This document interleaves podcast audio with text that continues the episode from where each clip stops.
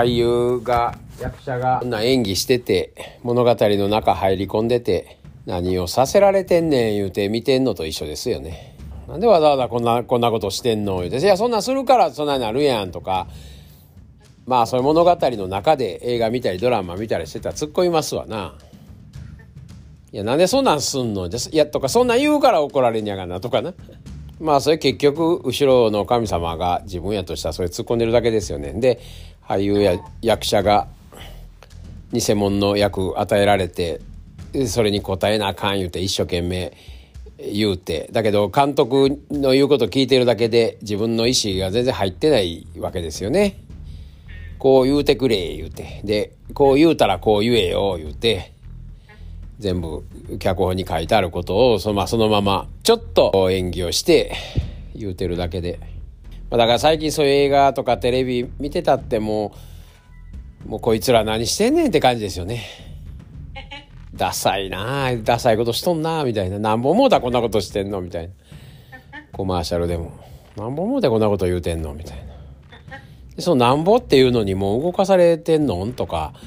いやでもそれを演技をしたいんです。偽物の演技をしたいんです。みたいなことが、そういう夢で憧れてきたん、みたいなね。まあそれ、別に尊重するけど、なんかそれが偽物の自分とこう重なるように見えてきてね。何をしてきたん？みたいな感じですよね。だけど、後ろの人から来たしたら、まあここまでよう遊ばはりましたね、いうことでもあるしね。で、後ろの人にとったらそれは意味のあることで、その前の偽物の人間にとって意味があることやと思って、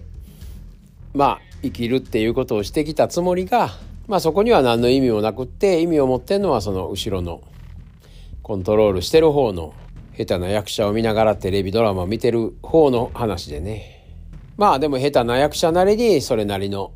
恐怖感も味わって喜びも味わって幸せを味わってっていうことやからね。まあでも自分に設定されてる物語をそのまま何を別に演じなあかんこともなくそのままそのままであるっていうことが一番おもろいゲームなんでしょうね結局ね。だからもう何の操作することもいらんいうことですよねここの意識を持ってると思われてる前の偽物は。ができるだけ、えー、いらんことせんようにいらんこと言わんようにいらんまあ消えてで勝手に動かされてるっていうところにまあいかにおるかみたいな。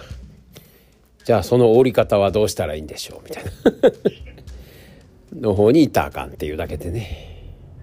まあ落とし穴だらけやけどまあそれはそれでおもろいんでね。落とし穴落ちるのもおもろいし。ふっと気ぃ付いたらうわ全部偽物偽物一生懸命なんかわきゃ言うて偽物やってましたやん言うて気づくのもまたおもろいし。